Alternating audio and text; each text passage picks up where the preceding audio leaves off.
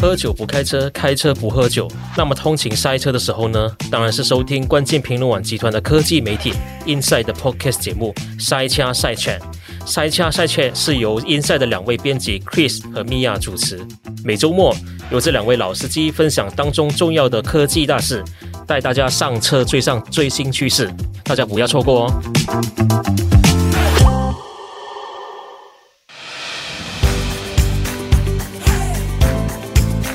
明格拉巴，新疆，苏斯达，萨瓦迪卡，这里是阿巴卡巴东南亚电台，我是人在台湾的马来西亚编辑静轩，我是人在美国的台湾编辑向元，我们会在阿巴卡巴东南亚电台和您分享一个重要的东南亚新闻议题，透过闲聊和与来宾的对谈，让你对东南亚又多认识一点。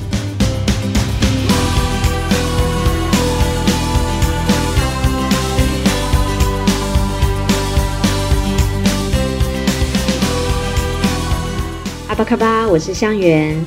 你现在收听的是关键评论网阿巴卡巴东南亚电台。这是东南亚饮食在美国系列的第二集。在上一集中，我们分享的是越南河粉是如何打入美国大众饮食的历史。而今天我要谈的主题是关于泰国菜是如何在美国蓬勃发展的背景。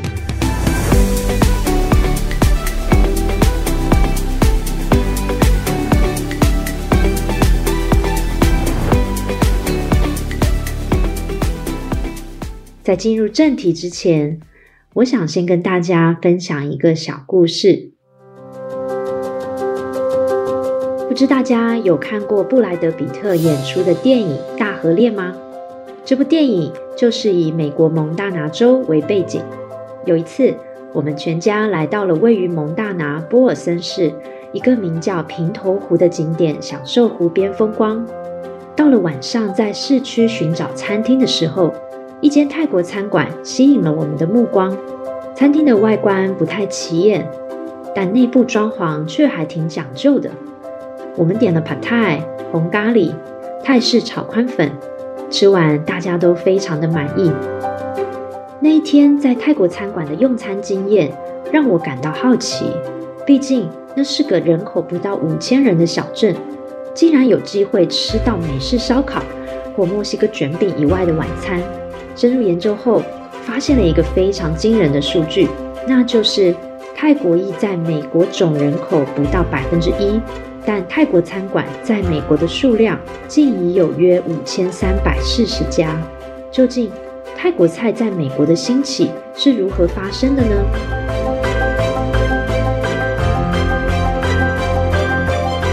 相信许多人都听说过泰国政府。在两千零一年开始推动的美食外交政策，当时泰国政府的目标是要在全球开设至少三千间泰菜餐厅。除此之外，还提供了资金、技术和咨询，手把手将国内厨师送往国外开业。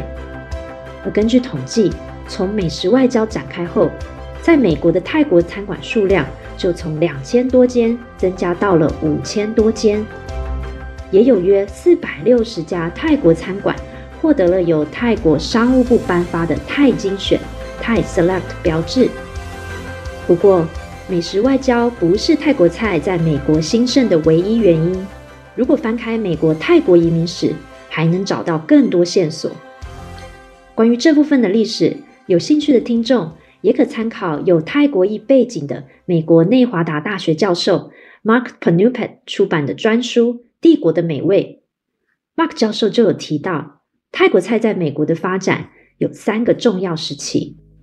第一个时期是一九五零年到一九六零年代的冷战时期。二战结束后，泰国因为地理位置成为美国对抗共产主义的中继站，美国还派出了军队。和平退志愿者、教师交流计划研究员前往泰国，而这些外派的美国公民在接触到泰国菜后，也把在泰国学习的烹饪知识带回美国。第一本在美国出版的泰菜食谱，正是此背景下的产物。当时，一位名叫 Mary Wilson 的作者一九六五年出版了《暹罗烹饪》这一本书。Mary 的丈夫当时就是随富尔布莱特教师交流计划到了泰国。富尔布莱特教师交流计划是美国政府资助教师或研究员到国外从事教育、文化和研究交流。而 Mary 也在和丈夫返回美国后，将泰国期间搜集的烹饪资料出版成书。再来，第二个关键时期是一九六零年代后，开始有大量泰国学生来到洛杉矶和全美各地求学。这些留学生也成为在美国经营泰国餐馆的先行者。第三个关键年代，则是由泰菜名厨提拉 Jet Tila 家族所创立，位于洛杉矶的泰国杂货店曼谷市场 Bangkok Market，在一九七一年开幕。因为这间杂货店的营业，让当地泰国移民和泰国餐馆有了正宗泰国菜食材的来源。以前住在美国的泰国人都是用华人食材做菜，例如用酱油代替鱼露，用醋、糖和番茄酱调成的酱汁取代罗旺子酱。因为曼谷市场经营的成功，提拉家族拓展到曾一度经营了七间洛杉矶的餐厅、一间进口公司和一家农产品公司。而在经营四十七年后，因为提拉七十二岁的母亲决定退休后，曼谷市场于二零一九年宣布歇业，让许多在地厨师都觉得不舍和遗憾。除了这三个时期为泰国菜在美国的发展打下基础，文化上的传播也有了推波助澜的作用。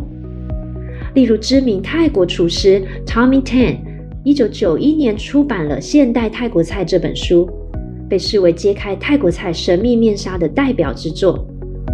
他在一九九四年更为美国公共电视网 PBS 拍摄了备受推崇的烹饪和旅行系列节目。除此之外，欧美明星到泰国餐馆的造访与宣传，也大大提升泰菜在美国大众的口碑。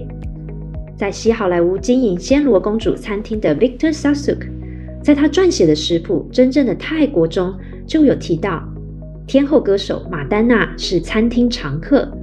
甚至拥有专属用餐座位。另外有两家餐厅，一个是位于好莱坞中心，叫做 Chan Dora 的店，还有靠近福斯制片厂，名叫皇家泰菜的餐馆，都是好莱坞电影从业人员常造访的泰国菜餐厅。而在泰国餐厅开始以洛杉矶为据点向外拓展后，泰国菜口味的变化也经过了不少转变。最初，这些位于洛杉矶的泰菜餐馆，有时会为了迎合美国人的口味，在菜单中加入炒面等华人菜色。之后才渐进地和顾客介绍咖喱和酸辣虾汤，味道上则会调整为更淡、更甜、少辣。最近几年，泰国美食从洛杉矶席卷到各大城市，许多泰国餐馆开始更勇于尝试更多正宗泰国菜色。有的泰菜厨师更开始以第二代泰国裔美国人的视角来看待父母故乡的食物，也更注重甜、酸、咸与香料搭配的平衡。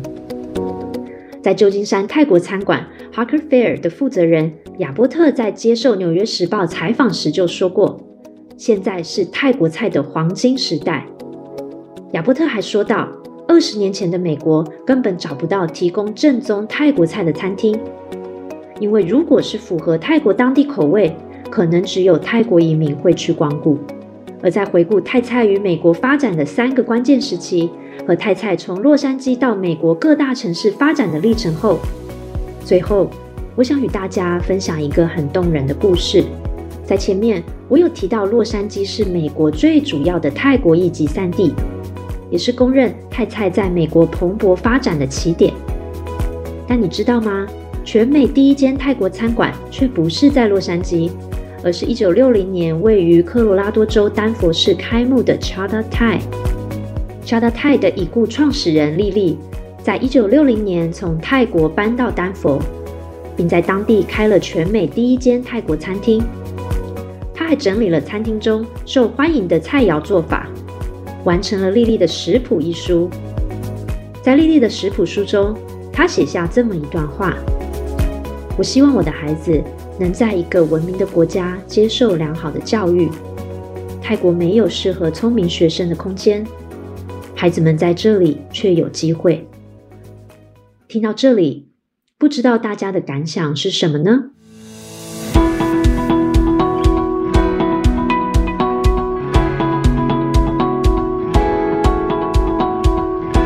探讨泰菜在美国的发展历程中，我感觉自己就是个侦探，透过抽丝剥茧的解谜，找到了移民历史。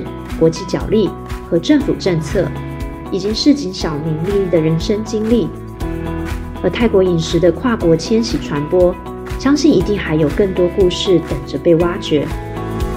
如果未来我还有机会回到布尔森市，也希望能问问那位泰国餐馆老板，又是什么样的故事，让他在这座蒙大拿州小镇开启了餐厅事业。